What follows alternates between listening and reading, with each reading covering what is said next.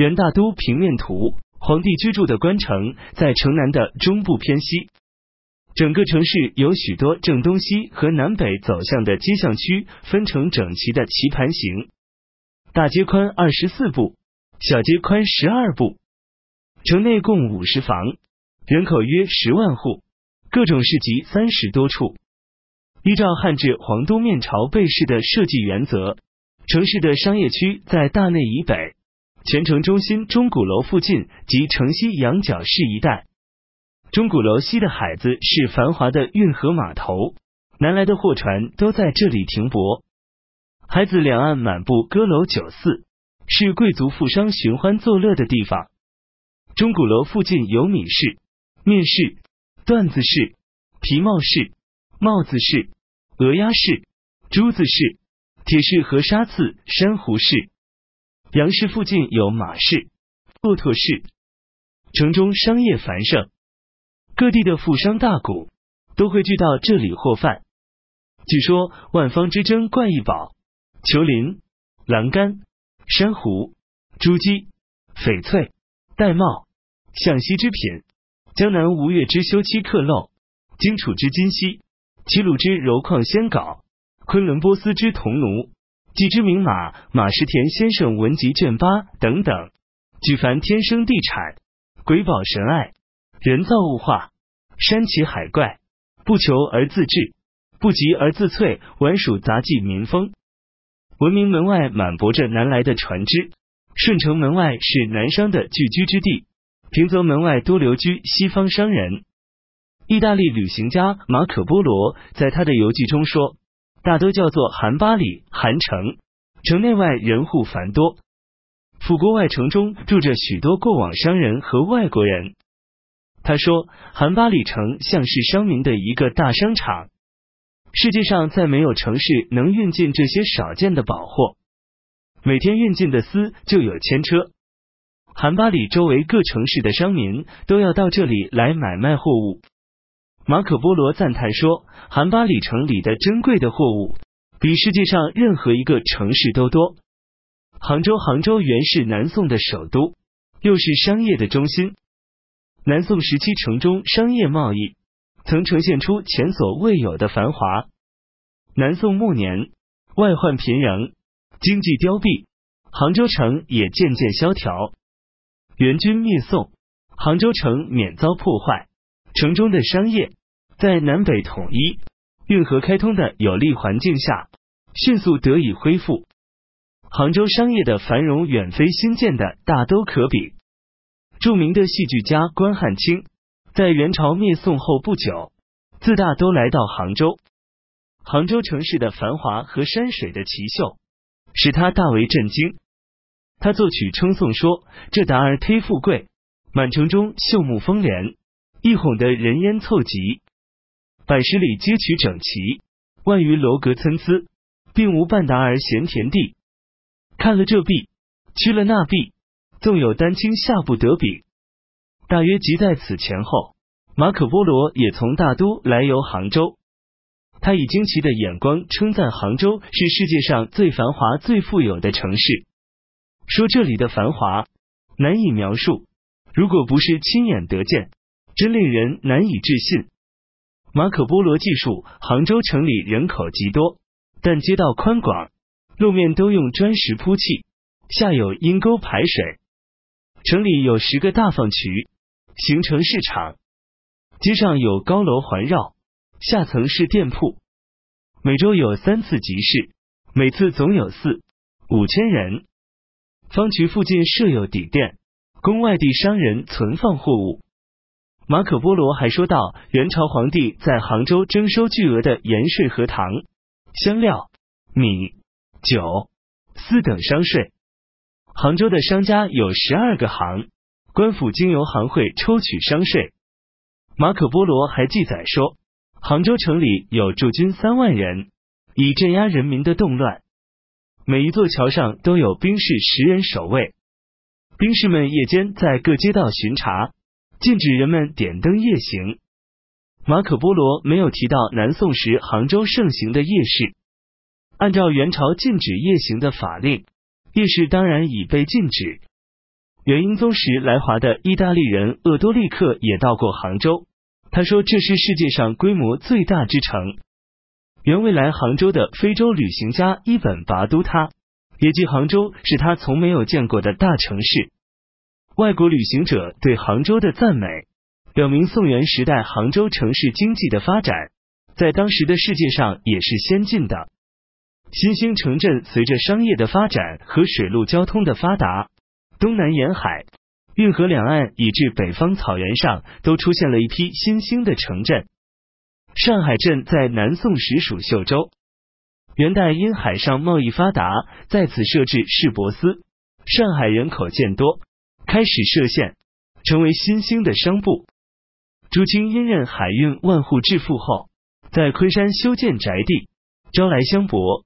屯聚粮搜，数年之间，昆山从一个虚市发展成新兴的商业城市，各地各国商人在此聚居。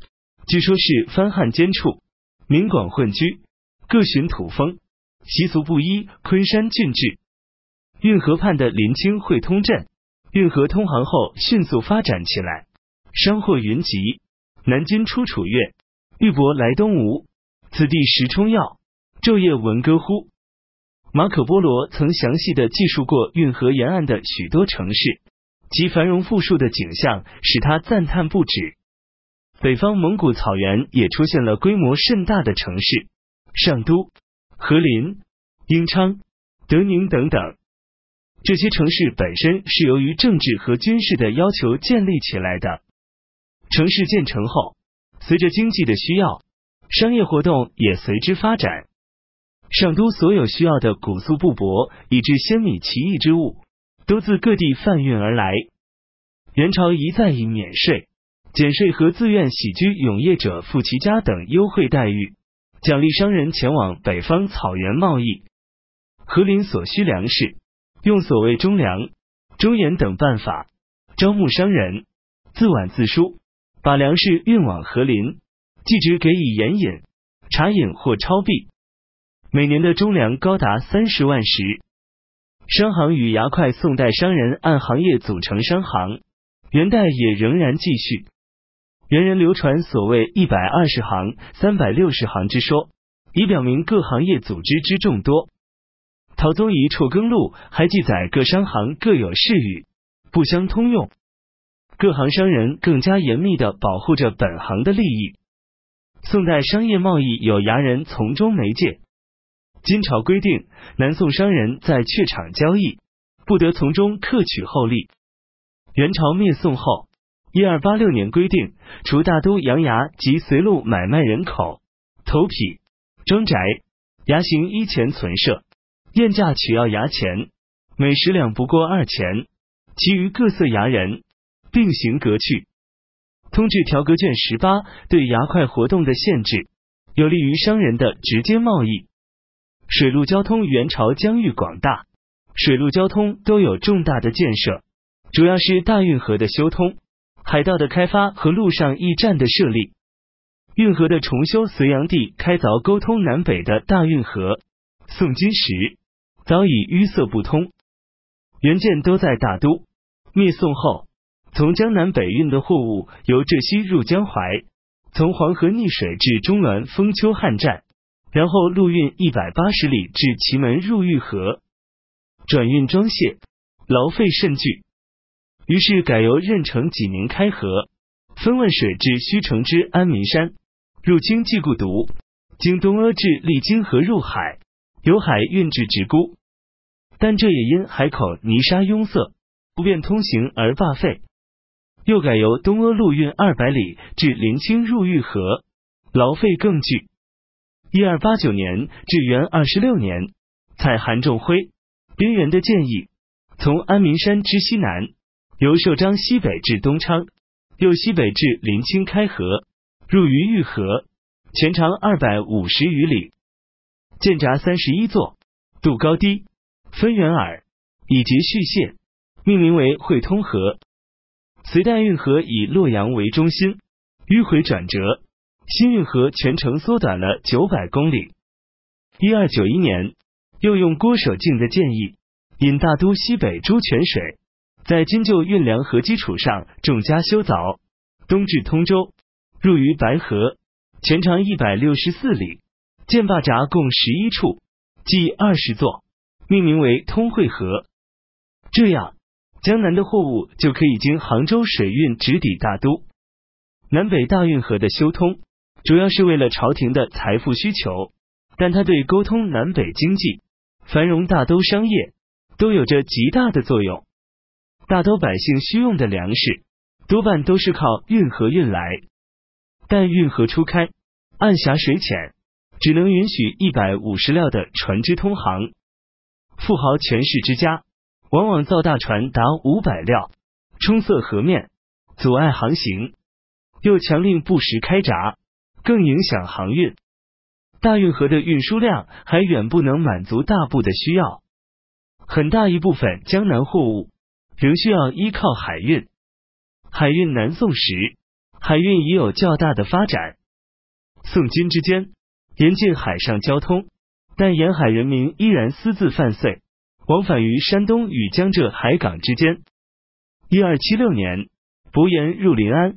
曾令朱清、张轩等将南宋库藏图籍自崇明州由海盗载入京师。一二八二年，伯颜义及海运南宋图籍的事，命上海总管罗弼、朱清、张轩造平底海船六十艘，载粮四万六千石，由海盗运至京师。但这次航行因封信失实，次年始至直沽。海运试航成功后。忽必烈立万户府二任朱清、张轩经化海运。一二八七年，又立行权府司，专管海运。此后海运一区繁盛。元朝规定，以嘉兴、松江每年秋粮及江淮、江浙财富岁半粮充运，每年二月由长江口之刘家港入海，至崇明州三沙放羊，向东行，入黑水大洋。取城山转西至刘家岛，又至登州沙门岛，于莱州大洋入界河。当州航风信有时，自至西至京师，不过旬日。在直沽交卸完毕之后，海船在五月返航，复运下粮，八月再回航。为了航运的安全，又开始实行了设标值浅的办法。当时海船大者可在八九千石。小者二三千石，运量从初年的四万余石递增到三百三十余万石。据名人邱俊的估计，南粮北运，河槽市陆运之费省十三四，海运是陆运之费省十七八。大学演义补有言一代，海运始终是保证财富的重要手段。官府备置海船九百余艘，船户八千余，分缸航运。官造的海船不足，则征发民船，抢征水手。名义上是由公府预付雇职，实际上是强迫征用。陆上驿站自窝阔台以来，逐渐在广阔的领域内建立起站的制度。原始兵制战敕说：“原制战敕者，一船之一名也。盖以通达边情，不宣号令。”驿站的设立，起初只是基于政治的。军事的需要，特别是边远各民族地区往来的需要，但驿站的广泛建立，却增进了各地的水陆交通。站有陆战、水战两种，以陆战为主。陆战的交通工具主要是马、牛、驴和车。东北地区又有狗站，以狗拉橇。水战主要是指内河的交通。工具，用船。元朝中书副理各路。以及河南、江北、辽阳、江浙、江西、湖广、陕西、四川、云南、甘肃等行省所辖驿站共有一千四百处，其中水站约有四百二十余处。此外，西北乞儿吉斯、西南土善等地。也都设有驿站，以便使臣往来。一二七六年，朝廷设通政院。统领各地驿站事务，各站设有馆舍，供使臣居住。驿站所在地签发蒙汉人民为站户，与民户分立，不纳赋税，但需供应驿站需用的车马和使臣的饮食。过往使臣凭借铺马圣旨，给一喜书或差使排符，便可向当站的站户勒索酒肉，多方敲包。站户承受的压榨是沉重的。长乐战印印文，甘肃发现元代银子差使元牌，海外贸易元朝的国外贸易有陆路与海路两种，主要仍是经由海路的贸易。西域交通的陆路，自辽、宋、夏、金对峙以来，长期受到阻遏。蒙古四汗国建立后，彼此交通，陆路由三道通往西方，一道由阿利马里经塔兹斯。取到咸海和里海以北，穿行康里、钦察草原，到达伏尔加河上的撤来，由此或西通东欧各国，或经克里米亚半岛越黑海至孔士坦丁堡，或经高加索至小亚细亚。基督教传教士孟德科维诺在写给教皇的信中说：“这是最短和最安全的道路，只用五六个月的时间便可到达。”第二道由阿利马里入河中，经撒马尔海、布哈拉，去呼罗珊伊朗境而抵小亚细亚。第三道由和田越帕米尔高原，经阿富汗进入伊朗。由于西北诸王不断掀起战乱，陆路的三道时常阻塞。福建泉州原始臣墓碑，海上通路由杭州通日本，顺风七日七夜便可抵达。由南海西通阿拉伯，东非的海路也颇便利。元朝灭宋后，收降回回商人。宋福建安抚沿海都制置使兼提举世伯蒲寿庚，命他招纳外国繁舶商人往来互市，又令行省苏都招收海外诸凡。元朝在东南沿海先后设置泉州、上海、甘浦、温州、广州、杭州。庆元等七处市舶司，海商在每年冬汛季风起时，领工具出海至所请之某国贸易，但不许越投他国。次年城下汛季风回番，感元是舶司抽分，在货卖时又取三十之一为商税。未请平验而擅自发帛者，传物没官。元朝又曾实行官府据传给本选人入番贸易的办法。所获利息以十分为率，官取其七，贸易人得其三，并规定凡权势之家，皆不得用己钱入番为假，犯者罪之，仍及其家产之半。官府对海外贸易直接垄断，但权贵豪商仍多违法经营。福建泉州伊斯兰教徒墓碑，海外出口贸易主要以金银、瓷器、丝绸为大宗。进口主要是丁香、豆蔻、胡椒、钻石、珠宝和药物。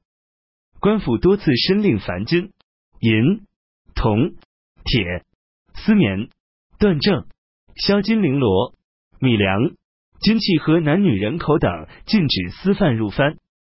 一二九一年，又申令禁止泉州海船将蒙古男女贩运到印度和回回田地、中亚海外贸易中。